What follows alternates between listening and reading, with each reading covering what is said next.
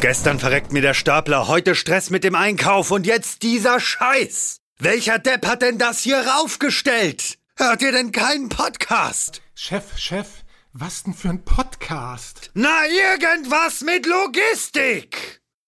Irgendwas mit Logistik. Der Podcast mit nicht immer ganz wissenschaftlichen Themen. Rund um die spannende Welt der Logistik. Präsentiert von Andreas, Jens und Thomas. Moin, moin zu einer neuen Folge Irgendwas mit Logistik. Vor diesem Hintergrund einmal moin auf die Insel zu Thomas. Ja, moin. Ich hoffe, du hast wieder mal eine schöne Zeit in deinem äh, Inseloffice. Inseloffice, ja. Wetter ist nicht ganz so schön, aber egal. Auf der Pech Insel. gehabt, dann hättest du auch in Hamburg bleiben können. In dem Sinne, ja. äh, Grüße an unseren Gast auch, den Henrik Kramer von äh, Fernride. Hi Henrik. Moin Jens, moin Thomas, freut mich sehr dabei zu sein. Wie ist das Wetter? Wetter in München ist gerade gut, ähm, bisschen kalt.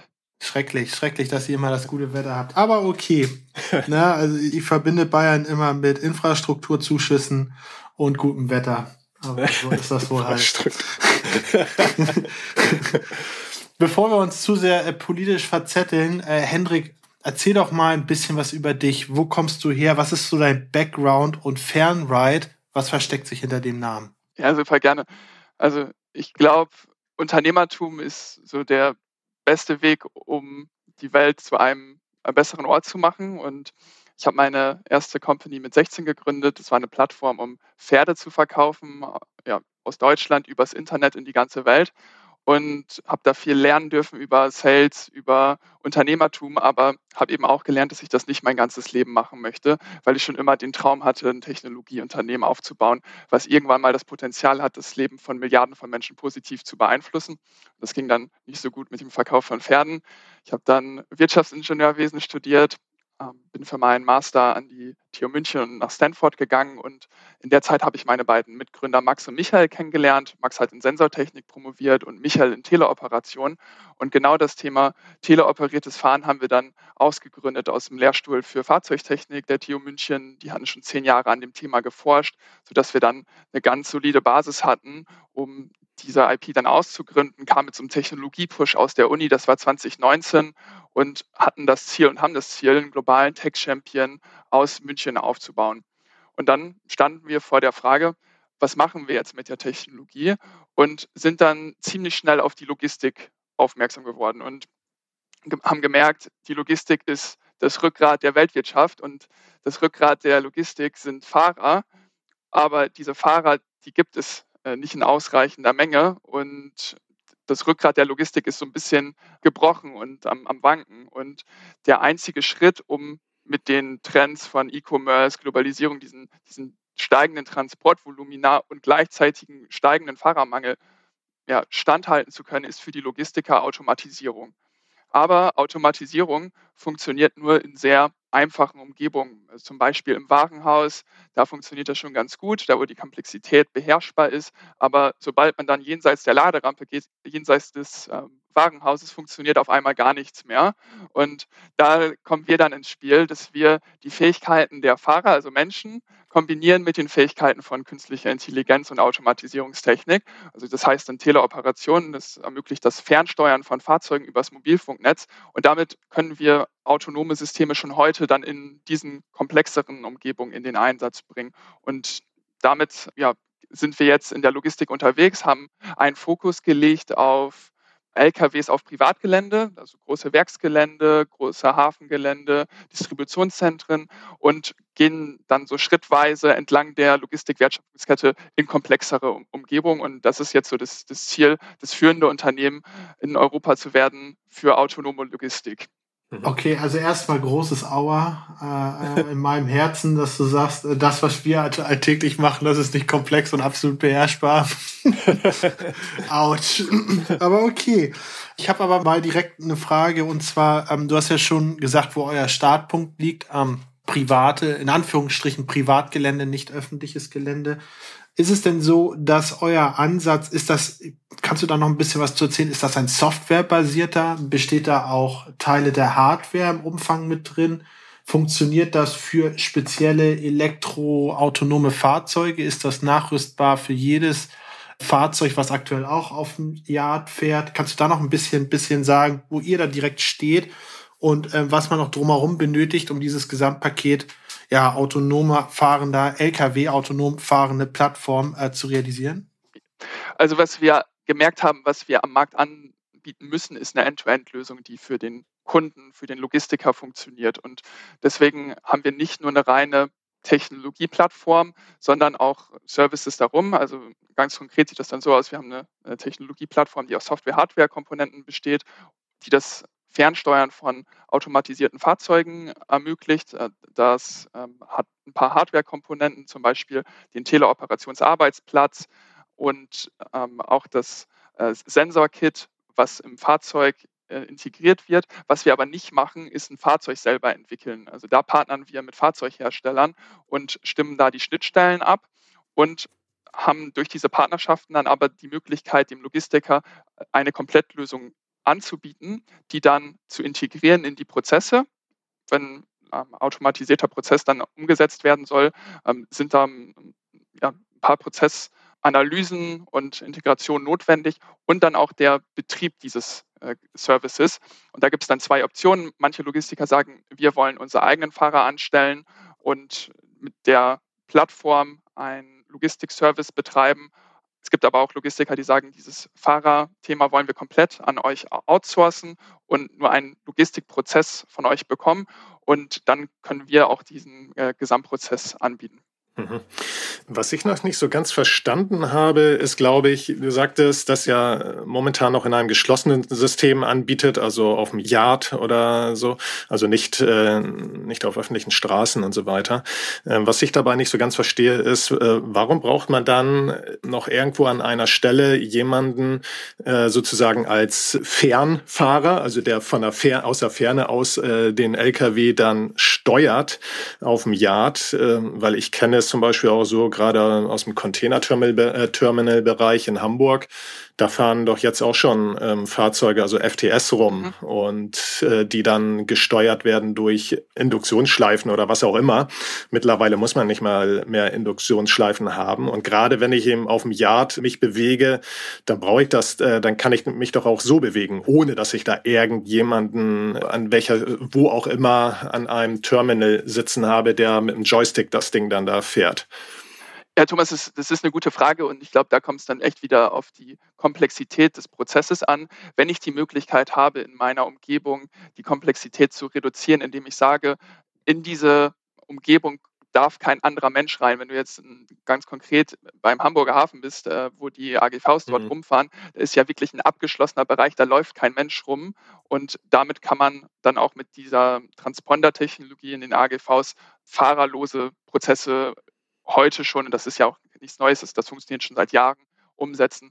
Wenn du aber in komplexere Umgebung rein möchtest, wo du Mischverkehr hast, wo die Umgebungen dynamischer sind, ähm, auf dem Distributionscenter, auf dem Werksgelände, da ist die Komplexität fast so hoch wie im, im Straßenverkehr. Also sind da manchmal so Situationen, die ähneln eher dem Marienplatz als einer einfachen Umgebung, wo, wo man nur geradeaus fahren muss. Also das ist schon komplex und da funktioniert dann Automatisierung nicht mehr. Ach so, ja, aber, aber mit Sensoren und so weiter, die es ja mittlerweile also eine sehr gute Sensortechnik auch gibt. Ähm, und ich meine auch AGVs oder FTS gibt es ja nun auch in der Intralogistik, ähm, die ja auch äh, kombinierbar sind. Ich glaube, ab einer gewissen Komplexität kriegst du das wahrscheinlich funktional hin, geht aber massiv auf Lasten dann der Durchsätze beziehungsweise ja, der Geschwindigkeiten ja, okay. ja. und der Abstimmung und so weiter. Ähm, ja. Ich finde es aber auch sehr, sehr spannend, dass ihr da so eine Art Mittelding eigentlich macht zwischen vollautomatisch und voll manuell. Ist vielleicht mal ein bisschen übertragen auf die Intralogistik. Thomas, ich glaube, wir hatten auch schon mal in irgendeiner Folge darüber diskutiert, dass man beispielsweise auch am Pickplatz eigentlich genau so was ähnliches machen kann. Da gibt's ja auch entweder Pick der Mensch ja. oder ist Pick der Roboter. Ja. Warum nicht wie auf dem Hamburger Dom oder auf dem Oktoberfest, wo man diese Kraken hat, ja, mit dem man sich ein Kuscheltier für einen Euro versuchen kann zu greifen?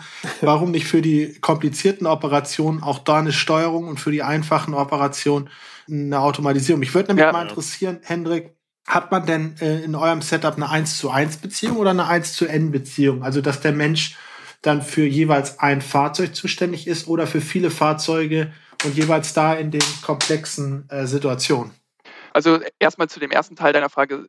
Genau das ist die Grundidee, an die wir glauben, dass man äh, die Fähigkeiten von Menschen kombiniert mit den Fähigkeiten von Automatisierung. Und da, wo Automatisierung gut ist und funktioniert, lass uns Automatisierung nutzen. Und da, wo menschliche Entscheidungshilfe oder Kompetenz notwendig ist, lass uns da menschliche Entscheidungshilfe nutzen. Und jetzt im allerersten Schritt da, da, würde ich sogar fast noch ein bisschen auf das Problem eingehen, was, was wir ja vorfinden bei den Fahrern, warum wir die überhaupt nicht finden, das, oder die Logistiker, die nicht finden. Das sind halt die Arbeitsbedingungen. Mhm. Ähm, die sind nicht gut, wenn du im Fernverkehr auf Rastplätzen schlafen musst. Unfälle passieren, harte Arbeitsbedingungen im Kühllager, fährst du einen Gabelstapler bei minus 18 Grad. Und dann ist das Ansehen innerhalb der Gesellschaft auch nicht ähm, dementsprechend gut, wie es eigentlich an Wert für die Gesellschaft bringt. Und was man dann merkt, sind beim Endverbraucher auf einmal die Auswirkungen, wenn die Supermarktregale leer bleiben. Aber das äh, Problem wurde sonst eigentlich ein bisschen unsichtbar in der Gesellschaft gesehen. Und, und jetzt, um auf die Frage zurückzukommen, dieser Fahrerjob muss weiterentwickelt werden und in das 21. Jahrhundert gebracht werden. Daran glauben wir und da gibt es eigentlich zwei Vorteile, wenn man den jetzt in ein Büro setzen kann. Das ist erstmal, dass man leichter Fahrer findet, einen größeren Talentpool für den Fahrerjob gewinnen kann, aber dann im zweiten Schritt auch die Produktivität steigern kann, nämlich durch ferngesteuertes Fahren. Du hast jetzt von dieser 1 zu 1 Beziehung gesprochen. Das ist der erste Schritt. Damit kann man alle Situationen abbilden, die vorher auch aus der Kabine funktioniert haben. Und das ist ganz wichtig innerhalb der Logistik. Wenn man die Prozesszeiten, den Durchsatz einhalten will oder steigern möchte, muss der Fahrer diese Komplexität und ja, Geschwindigkeit auch abbilden können. Und das, das geht durch das ferngesteuerte Fahren, weil alle Situationen, die vorher aus der Kabine gemacht wurden, können jetzt aus dem Büro gemacht werden. Und was dann in der Produktivität, Produktivität hilft, ist, dass die Stillstandzeiten eliminiert werden können. Wir haben da ein Beispiel vielleicht äh, beim Automobilhersteller, einer unserer Kunden, gibt es einen Prozess, wo auf dem Werksgelände die Güter von A nach B gebracht werden. Bei dem Ladepunkt A wird der Trailer beladen für 30 Minuten, der Fahrer sitzt dabei in der Kabine, dann fährt er fünf Minuten, zwei Kilometer auf dem Werksgelände zum Entladepunkt B und da wird wieder 30 Minuten entladen, wo er wartet. Und in dieser Stillstandzeit kann er durch den neuen Job aus dem Büro einen anderen LKW dann steuern, der dann gefahren werden muss und damit schon mal einen Faktor bis zu 1 mhm. zu 10 realisieren. Aber was dann das Schöne ist, durch mhm. Automatisierung kann dieses Verhältnis noch weiter gesteigert werden, weil da gibt es vielleicht ein paar Aufgaben, die sind eigentlich ganz leicht durch Automatisierung abzubilden. Und so steigert sich das äh, dann weiter bis zu 1 zu 50 irgendwann mal. Das ist so das Zielbild, was man vielleicht von so Fluglotsen kennt, wo der Mensch dann eher ein Flottenmanager ist und das Profil auch weiterentwickelt wird und Unterstützer von autonomen Systemen ist. Und ich glaube, damit äh, kommt man dann ähm, zum besseren Ansehen, aber auch zu einer maximal viel besseren Produktivität von bis zu 50x. Ja. Also ich finde das sehr, sehr spannend. Ähm, was mich interessieren würde, ähm, eigentlich habe ich zwei Fragen. Ich würde aber erstmal eine, eine stellen, bevor ich die zwei da noch in den Raum werfe. Ähm, es ist ja so, das löst relativ, also sowohl das, ich nenne es jetzt mal semi-autonome, als auch das autonome löst ja relativ viele Probleme. Bringt es denn auch neue Probleme oder vielleicht auch neue Herausforderungen? Speziell, ich denke, mir halt, ja, okay, wenn ich da eine digitale, softwareseitige Verbindung habe, auch wenn da ein Mensch am Ende steuert, bietet das irgendwie Angriffsfläche, dass beispielsweise ich äh, solche Systeme angreifen kann oder sind die sicher? Wie sicher ist sowas? Gibt es vielleicht auch andere Hindernisse, denen ihr euch stellt oder schon gestellt habt oder vielleicht auch schon gemeistert habt in dem Zusammenhang, die man vielleicht aus so einem manuellen Fahren gar nicht kennt? Ja, das ist eine, eine gute Frage, Jens. Die Grundprinzipien, wenn man, glaube ich, in dem Bereich, wo wir unterwegs sind, langfristig erfolgreich sein will, sind eigentlich drei. Also ich glaube, es sind funktionale Sicherheit, Cybersecurity und Datenschutz. Das sind so Herausforderungen, die hast du im manuellen Fahren nicht so stark. Also funktionale Sicherheit heißt, dass das äh, System niemanden verletzt, ähm, Cybersecurity, dass niemand unbefugt auf das System Zugriff hat und damit Unfug betreiben kann. Und weil da auch Kameras äh, durch äh, die Umgebung fahren, die sensible Daten aufnehmen könnten, müssen diese verantwortungsvoll äh, behandelt werden. Deswegen Datenschutz. Und in all diesen Bereichen ähm, erfüllen wir die höchsten ISO-Standards aus dem Automotive-Bereich. Das ist das, wo wir, wo wir auch herkommen, historisch. Wie das dann vielleicht auch im Detail aussieht, ähm, sind dann zum einen technische Lösungen, also sehr, sehr technisch. Aber was wichtig ist und was echt nicht zu unterschätzen ist, dass das Teil der Kultur sein muss, um diese Herausforderung auch zu meistern. Also da bin ich auch fast ein bisschen stolz drauf bei Fernride, dass es ein Wettbewerbsvorteil sein kann, diese Themen sehr, sehr ernst zu nehmen und was auch von Anfang an zu implementieren. Was mich nochmal interessieren würde, nochmal so einen kleinen Sprung zurück. Du hattest ähm, vorhin kurz so einen Ausflug dahin gemacht, dass ja der Job des Lkw-Fahrers ja ja zum Teil nicht ganz nicht nicht so der schönste, beste, wie auch immer ist, wegen der ganzen ähm, äußeren Umstände und so weiter auf der Autobahn, Rastplätze und so weiter und so fort.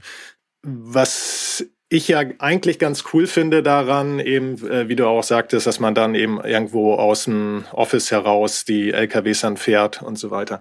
Aber was für Voraussetzungen brauche ich dann trotzdem auch als Fahrer? Ich muss ja sicherlich ja trotzdem auch einen Führerschein, einen LKW-Führerschein haben. Und ähm, da sehe ich dann aber auch denke ich, ist doch auch wiederum eine Problematik, die hochkommt. Also ich meine, ich hatte vor vielen, vielen Jahren äh, bei der Bundeswehr auch meinen äh, Lkw-Führerschein gemacht, also konnte den da umsonst machen. Ich hätte das garantiert nie irgendwie so gemacht, weil der ähm, hätte, weiß ich wie viele Tausende von Euro oder Mark damals noch gekostet. Aber ohne, ohne Quatsch, ja. das ist doch das Interessante daran. Wenn, ja, du nicht weg, wenn du nicht weg musst, nicht unterwegs sein musst, ist die Möglichkeit, so etwas zu machen, doch viel attraktiver. Vor allem, weil du kannst ja am Standort theoretisch Hälfte des Tages Stapler fahren. Das stimmt. Ja, die ja. andere Hälfte des Tages auf dem Yard äh, ich würde das gar nicht so widersprüchlich sehen, weil das viel attraktiver wird. Nee, nicht unbedingt widersprüchlicher, aber was ich da, aber ich sehe trotzdem ja da ein Problem, weil heutzutage haben wir ja auch deswegen ein Problem, äh, dass wir weniger Lkw-Fahrer haben, weil der Führerschein so teuer ist und so. Und das werden, und dieses Problem werden wir ja nicht wegbekommen mit, mit Fernride. Oder sehe ich das falsch? Ich glaube, ich glaube nicht, dass es ein entweder oder ist. Ähm so, sondern ein Und. Also man, man ähm, muss zum, zum einen eine Perspektive haben für die existierenden Fahrer. Und hier ist es extrem hilfreich, wenn man Erfahrung mit den Fahrzeugtypen hat. Das haben wir gemerkt, das sehen wir in unseren Daten. Wenn man einen Führerschein hat oder Erfahrung mit den Fahrzeugen, in dem Umgang, in, der Dynamik der Fahrzeuge, ist man auch sehr wahrscheinlich ein guter Teleoperator. Aber ein Talentpool, der heute noch gar kein Lkw-Fahrer wird und das auch gar nicht in Betracht zieht, sind auch viele junge Menschen.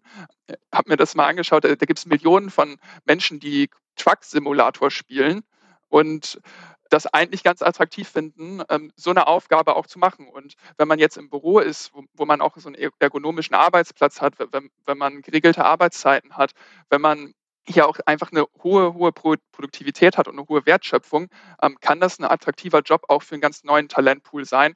Und für beide Option gilt eigentlich, dass hier ein Teleoperationsführerschein gemacht werden muss. Also so läuft das bei uns, dass, dass man für diesen Job vorbereitet wird. Das funktioniert ein bisschen wie auch bei Piloten, dass man das erst in der Simulation lernt, ähm, seinen ähm, Führerschein sozusagen macht, äh, zertifiziert wird für diese Aufgabe, weil man am Ende auch eine verantwortungsvolle Aufgabe hat, wenn man so ein Fahrzeug steuert. Und deswegen muss das Teil des, des Konzepts sein. Aber da gibt es keine Limitierung, dass ein Lkw-Führerschein da zwingend notwendig ist. Ist denn der Teleoperationsführerschein, äh, unterscheidet der sich dann ähm, stark von dem normalen, sag ich mal, Führerschein? Also ähm, hat er weniger Anforderungen? Nee, es gibt viele Parallelen, ähm, sie sind nur teilweise anders. Hm. Das hast du schön beschrieben. Viele Parallelen, ja, es, aber teilweise anders. ist, ist die Komplexität höher? Ist, ist die Dauer höher oder ist das alles miteinander mehr oder minder vergleichbar? Also was zum Beispiel parallel äh, oder eine Parallele ist, ist irgendwie die Dauer, dass man ähm, erst theoretisch rangeführt wird, ähm, ein paar Grundprinzipien verstehen muss, ähm, aber dann auch üben muss. Man ähm, hat einen Trainer dabei. Das Schöne bei uns ist, man kann das sogar in der Simulation üben. Das ist hm. was, ja. was anders ist. Und ja. so ergibt sich dann einfach ein bisschen anderes Bild. Mhm. Mal eine andere Frage. Wir haben jetzt darüber gesprochen, über die Herausforderung hinter den Menschen. Ich glaube, eure Vision muss ja sein und wird es auch sein, das irgendwann von dem privaten Gelände auch auf öffentliches Gelände auszudehnen. Sprich auch Straße und auch an Autobahn, wie ja. auch immer, das zu ermöglichen. Ähm, was mir immer wieder auffällt, finde ich echt krass, ähm, jetzt wo ich auch wieder ein bisschen mehr Auto fahre, ist so, gerade abends infrastrukturseitig, man redet immer über die Straße und so weiter und so fort. Was aber auch ein viel größeres Infrastrukturproblem meiner Meinung nach ist, ist beispielsweise auch Rastplätze, Möglichkeiten zu stehen, für die Menschen auch, auch den Abend oder die Ruhezeit zu verbringen. Das Gefühl, teilweise stehen die LKWs bis auf die Fahrbahn wieder zurück, weil es auch dafür gar keine Plätze mehr gibt. All solche Sachen, Infrastruktur, rechtliche Regelungen, Ruhezeiten und so weiter. Ist das nicht ein riesengroßes Thema, wo eine Firma wie Fernride vielleicht äh, vor einer absoluten ja, äh, Herkulesaufgabe steht, hier in Dialog zu treten, hier vielleicht auch mit zu gestalten, hier auch Input zu geben, was technisch möglich ist? Oder gibt es da Verbände, Initiativen, an denen ihr partizipiert, um das Thema generell voranzutreiben? Weil ich kann mir vorstellen, es ist ja sehr interessant für Speditionen, es ist sehr interessant für Automobilhersteller, ist sehr interessant für Sensorikhersteller, die an automatisch fahrenden Fahrzeugen partizipieren. Ist aber auch super interessant für euch. Wie führt man da so einen Dialog und an welcher, welche Situation beziehungsweise in welchen Status hat er eigentlich gerade? Also ich glaube, alle Themen, die du angesprochen hast, sind relevant und die Logistik steht da vor großen Herausforderungen als Industrie und viele Player haben das verstanden und ähm, sind da auch sehr, sehr offen in den Dialog äh, zu, zu treten. Ähm, man kann sicherlich nicht alle Probleme sofort auf einmal lösen. Äh, deswegen haben wir auch so diesen Fokus auf das, was heute direkt heute jetzt möglich ist mit dem Fokus auf dem Werksgelände und vielleicht so ein bisschen die Erfahrung, die unsere Kunden auch gemacht haben oder äh, was Sie uns äh, geteilt haben mit so autonomen Systemen. Das sind eigentlich so zwei Perspektiven, die wir da gehört haben. Die Erfahrungen außerhalb des Warenhauses, jetzt mal ähm, abgesehen von den fahrerlosen Transportsystemen, was wir schon gerade diskutiert haben, wenn man so Richtung autonomes Fahren schaut, da waren die Erfahrungen sehr ernüchternd, weil die Systemverfügbarkeit einfach nicht hoch genug ist für die hohen Anforderungen des Prozesses. Also es kann einfach nicht sein, wenn eine neue Baustelle kommt, dass auf einmal der Prozess stehen bleibt. Und das Zweite ist, und das geht dann auch sehr auf die, die menschliche Komponente, die, die Verbände, was du angesprochen hast, ein, dass Mitarbeitende sich gegen die Veränderung gewehrt haben, weil sie Angst hatten um ihre Jobs. Also da ging es da um Erfahrungen von Pilotprojekten, wo die Pilotprojekte sabotiert wurden. Betriebsräte haben sich quergestellt. Äh, Drohungen wurden ausgesprochen. Wenn jetzt diese autonomen Systeme kommen, äh, werden mhm. wir zum Konkurrenten wechseln. Und das sind dann eben genau die Sachen, die wir jetzt durch diesen, diesen Zwischenschritt der Teleoperation anders machen können. Da können wir die, die Fahrer mitnehmen, wir können denen auf einmal eine Perspektive bieten, äh, dass die nicht irgendwie obsolet werden, sondern dass sich deren Rolle weiterentwickelt und vielleicht sogar besser ist. Guter Punkt, ja.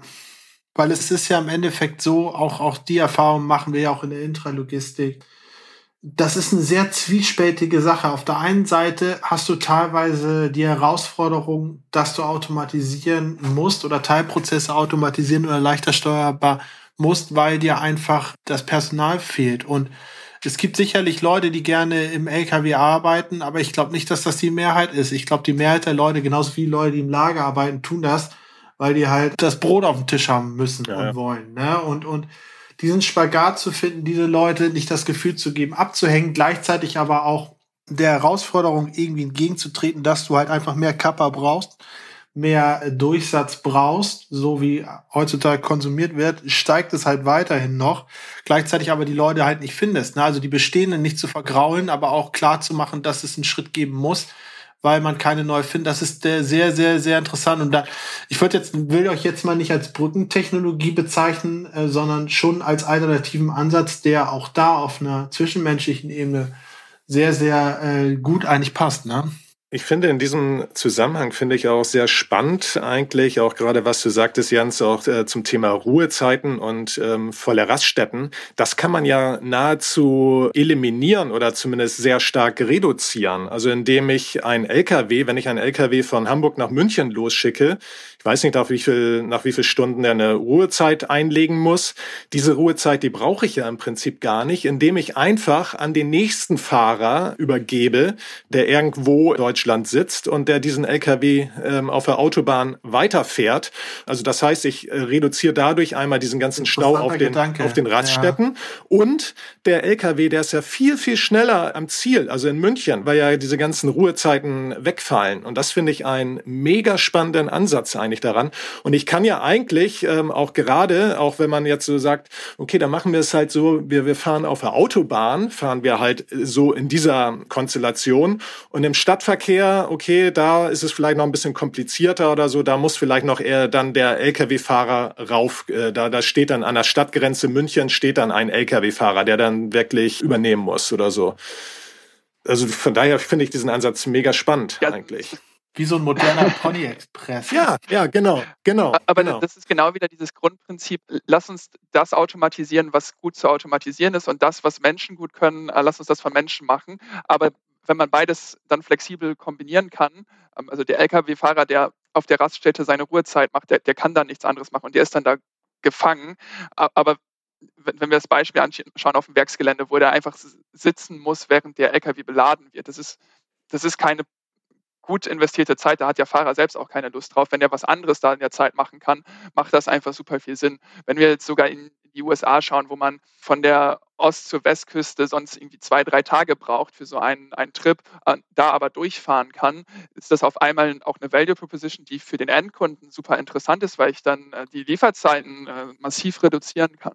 Ja, total. Habt ihr irgendwelche Einblicke oder irgendwelche Studien oder Erfahrungen bisher, wie das eigentlich ist, was so Aufmerksamkeit angeht, beziehungsweise auch vielleicht äh, Ermüdungslevel. Ist es förderlich für die Konzentration des Mitarbeiters, wenn man so etwas in Anführungsstrichen als Trucker im Homeoffice macht? Oder ist das eher kontraproduktiv und man muss die Fahrer öfter wechseln, damit die Konzentration hoch bleibt? Weil es fahren ja immer noch mehrere Tonnen da, vielleicht hinter einem gerade ein Kleinwagen hinterher und wenn man da irgendwie falsch hinguckt und irgendwie einen Kaffee umkippt gerade am Arbeitsplatz und irgendwas verpennt, hat das ja immer noch ein gewisses Gefahrenpotenzial. Also ist das eher positiv für die Konzentrationsfähigkeit oder eher negativ, diesen Job als Homeoffice-Tätigkeit zu machen? Also grundsätzlich werden wir das im ersten Schritt nicht aus dem Homeoffice machen. Also Klar, das, das würde theoretisch gehen, weil wir brauchen am Ende eine Internetverbindung. Wenn, das, wenn man die von zu Hause hat, äh, könnte man das ganze Teleoperationscenter auch zu Hause machen. Aber im ersten Schritt ist erstmal super wichtig, die Standards, die wir setzen in Cybersecurity und, und Safety und auch im operativen Betrieb, alles, was du angesprochen hast, das muss gewährleistet sein. Das ist eine verantwortungsvolle Aufgabe und deswegen sind die ersten Center entweder bei uns im Office oder beim Logistiker vor Ort. Wie man jetzt sicherstellen kann, dass der Teleoperator immer Aufmerksamkeit hat oder aufmerksam ist, ist zum einen durch, durch technische Lösungen. Man hat ein äh, Teleoperations-Monitoring-System, was man eigentlich auch aus dem ähm, ADAS-System Pkw-Bereich kennt, dass man sozusagen die Aufmerksamkeit des, des Fahrers äh, misst. Also das kennt ihr vielleicht, dass man so eine Müdigkeitswarnung äh, bekommt. Sowas kann, kann, man auch, kann man auch beim Teleoperator-Arbeitsplatz umsetzen. Aber eben auch dadurch, dass die äh, Aufgaben wechseln, ist, ist das dann interessanter. Also das ist natürlich eine Herausforderung, diese Aufgaben auch alle äh, in der Zeit abzubilden. Aber insgesamt ist es ist, äh, das eins der Prinzipien, dass der Fahrer aufmerksam ist und äh, damit auch die, die Sicherheit gewährleistet werden kann.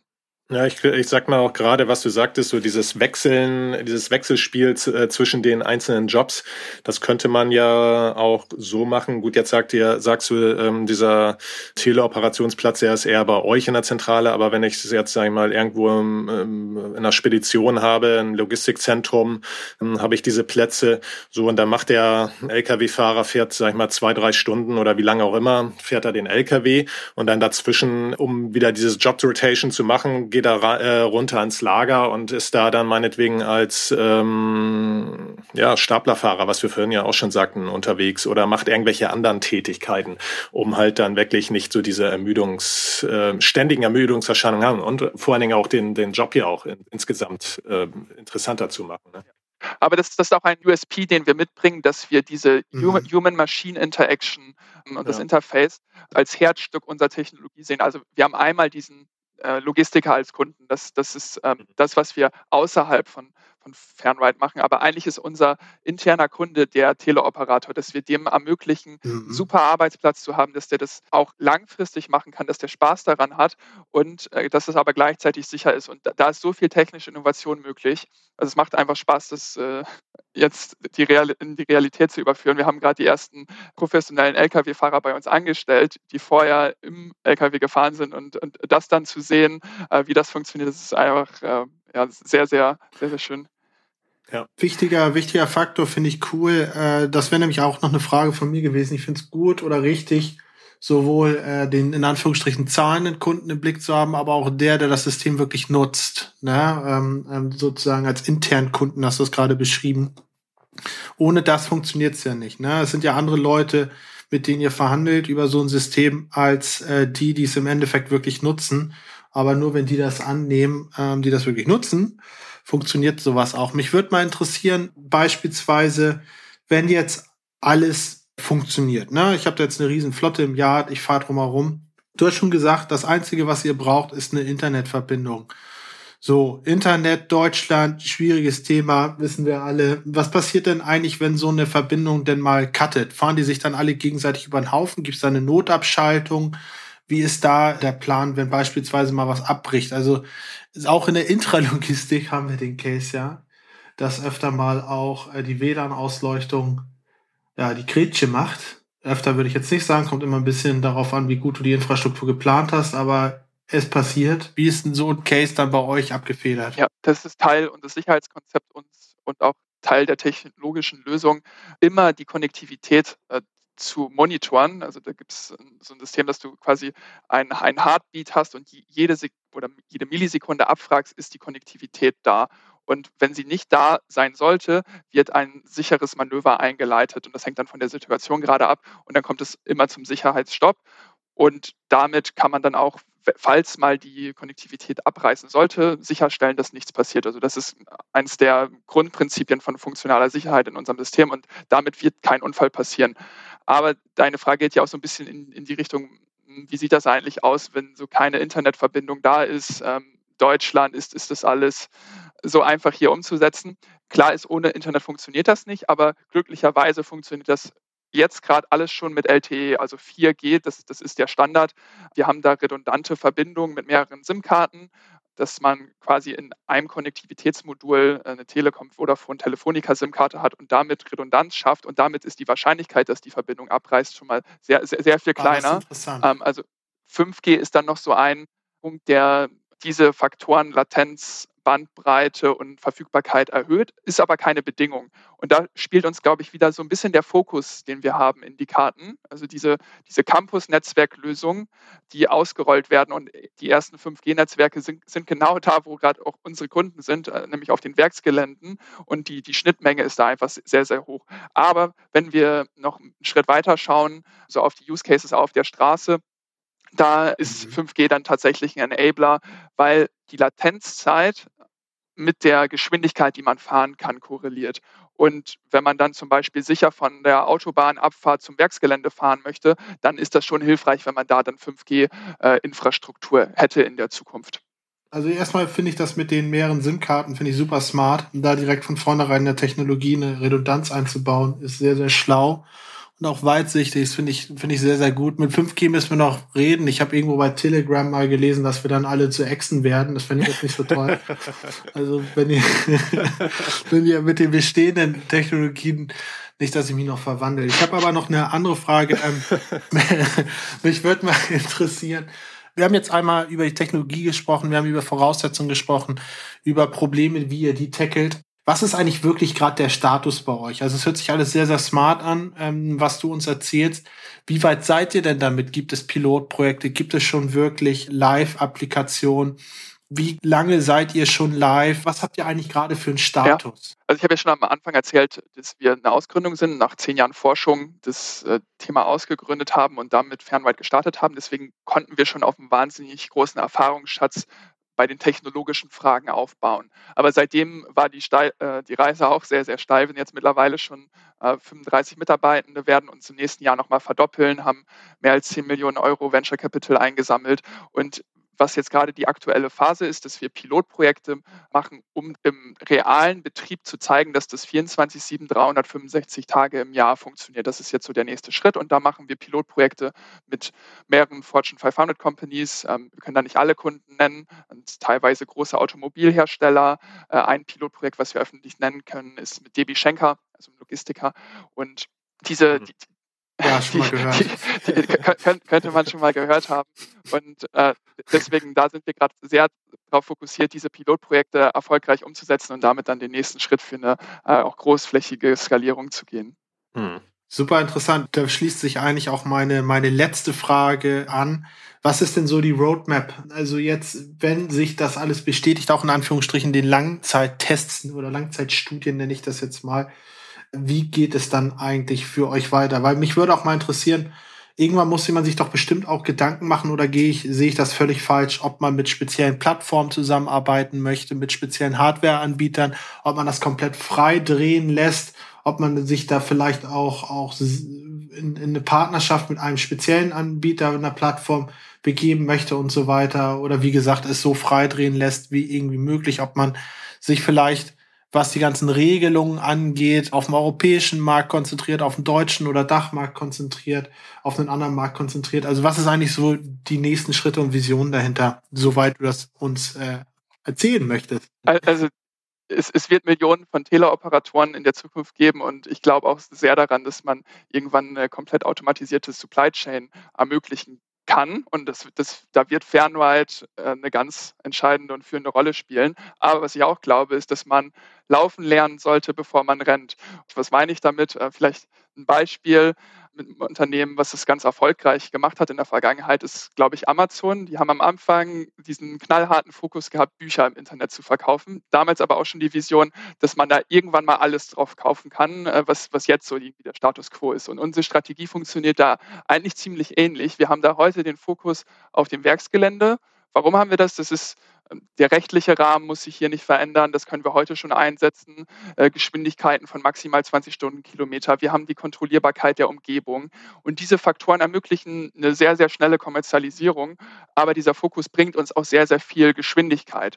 Und diese Erfahrungen, die wir gerade sammeln in der Technologie, die können wir auch nutzen, um die Technologie weiterzuentwickeln, den nächsten Schritt zu gehen, auf die Straße zu gehen, in komplexere Situationen reingehen zu können und Use Cases Schritt für Schritt dazuzunehmen. Und in einigen Jahren werden wir tausende Trucks im, im, täglichen Einsatz und Betrieb haben und aus dieser starken Position raus und den Daten, die wir sammeln, dann äh, den nächsten Schritt gehen. Und ich glaube, für viele Plattformen ist es interessant, ähm, da mit uns zusammenzuarbeiten. Wir haben einen sehr starken Fokus darauf, was wir gut können. Andere Unternehmen können andere Themen gut und wir werden da nicht versuchen, das Rad immer neu zu erfinden, sondern immer irgendwie Partnerschaften zu schließen. Die Logistik hat so viele Möglichkeiten und Opportunities und äh, da äh, wollen wir Partnern und ähm, ich habe Lust darauf, dass, äh, dass da auch ein führendes Unternehmen aus, aus Deutschland kommen kann in diesem Bereich und nicht nur aus dem Silicon Valley. Und, und das äh, möchte ich, dass Fernride das, das wird. Ich wollte gerade fragen, ist denn aus deiner Sicht vielleicht, ich habe schon gesagt, letzte Frage, aber ich stelle jetzt noch mal eine letzte, letzte Frage. ist denn genau für euren Ansatz einen sehr digitalen, autonomen Ansatz mit aber auch den Zwischenschritt beziehungsweise dem ersten intelligenten Schritt, das sozusagen per Fernsteuerung zu machen, ist Deutschland dafür ein guter Markt, sowohl was, was Partner, Kunden, aber auch Rahmenbedingungen angeht? Oder wäre es nicht vielleicht einfacher, es irgendwo zu machen, wo äh, autonomes oder halbautonomes Fahren schon deutlich fortgeschritten ist? Ich unterstelle jetzt einfach mal, dass ein Teil der USA als auch ein Teil von Asien man da schon weiter ist als bei uns, ohne das jetzt wirklich zu wissen. Ja, das, das ist immer so ein bisschen das Vorurteil, was wir hören, dass irgendwie Deutschland da gar nicht so weit ist oder vielleicht nicht der richtige Standort. Die ähm, Player im Silicon Valley wie Tesla oder Waymo sind schon so viel weiter und die deutsche Automobilindustrie wird da abgehängt. Ich glaube eigentlich, dass Deutschland da super unterwegs ist und tatsächlich fast der beste Standort, um genau so ein Unternehmen wie Fernride zu gründen, weil wir haben die mhm. Fahrzeughersteller, die in der Vergangenheit super, super erfolgreich waren. Wir sind Logistikweltmeister und diese Fähigkeiten, die wir hier haben und, und den, den Markt, da glaube ich eigentlich, dass man die, diese Unternehmen mitnehmen kann und auch ja. in der Zukunft erfolgreich machen kann. Aber ein paar Puzzle-Pieces äh, fehlen da, nämlich, nämlich äh, das, was wir dann äh, dazu mhm. bringen können und die, die enablen können, auch in der Zukunft erfolgreich sein. Und deswegen ist es eigentlich genau der perfekte Standort, in Deutschland dieses Unternehmen ähm, zu gründen. Ja. Ich glaube auch gerade Deutschland als ähm, ja sehr äh, ist, glaube ich, auch ein sehr harter Markt oder auch ähm, hat auch natürlich auch sehr sehr starke Anforderungen, starke Gesetze und so weiter. Man sieht es ja auch gerade was so die ganze DGSVO-Geschichten und so weiter angeht, was ja auch alles in vielleicht auch in den USA und China sowieso dann auch irgendwie alles ein bisschen laxer gehand, äh, gehandhabt wird. Und ich glaube, wenn man hier in Deutschland ein super System auf die Straße bringt im wahrsten Sinne, ich glaube, damit hast, hast du schon echt viel gewonnen. Das kann ich mir auch gut vorstellen. Und die Gesetzgebung ist tatsächlich sehr progressiv. Also ab dem nächsten Jahr äh, ja. wird in bestimmten Betriebsbereichen es auch möglich sein, Level-4-Fahrzeuge im öffentlichen äh, Bereich zu betreiben. Also im autonomen Fahren ist ja. Deutschland dann nicht äh, irgendwie hinterher, sondern so sehr, sehr, sehr weit vorne. Ja. Schön, schön. Danke euch für eure Schlusswörter. Danke auch dir, Thomas, für dein Schlusswort. Hat mir sehr viel Spaß gemacht. Henrik, schön, dich dabei gehabt zu haben. Ähm, wir unterhalten uns nochmal, wenn ihr dann wirklich auf der Autobahn, auf der Straße ja, unterwegs das seid. Spannend. Bis dahin, bis dahin äh, noch eine gute Reise mit Fernride. Ähm, hat mir sehr viel Spaß gemacht und danke, dass du heute da warst. Vielen Dank, Jens. Vielen Dank, Thomas. Alles Gute heute. Bis dann. Jo, tschüss. Bis bald.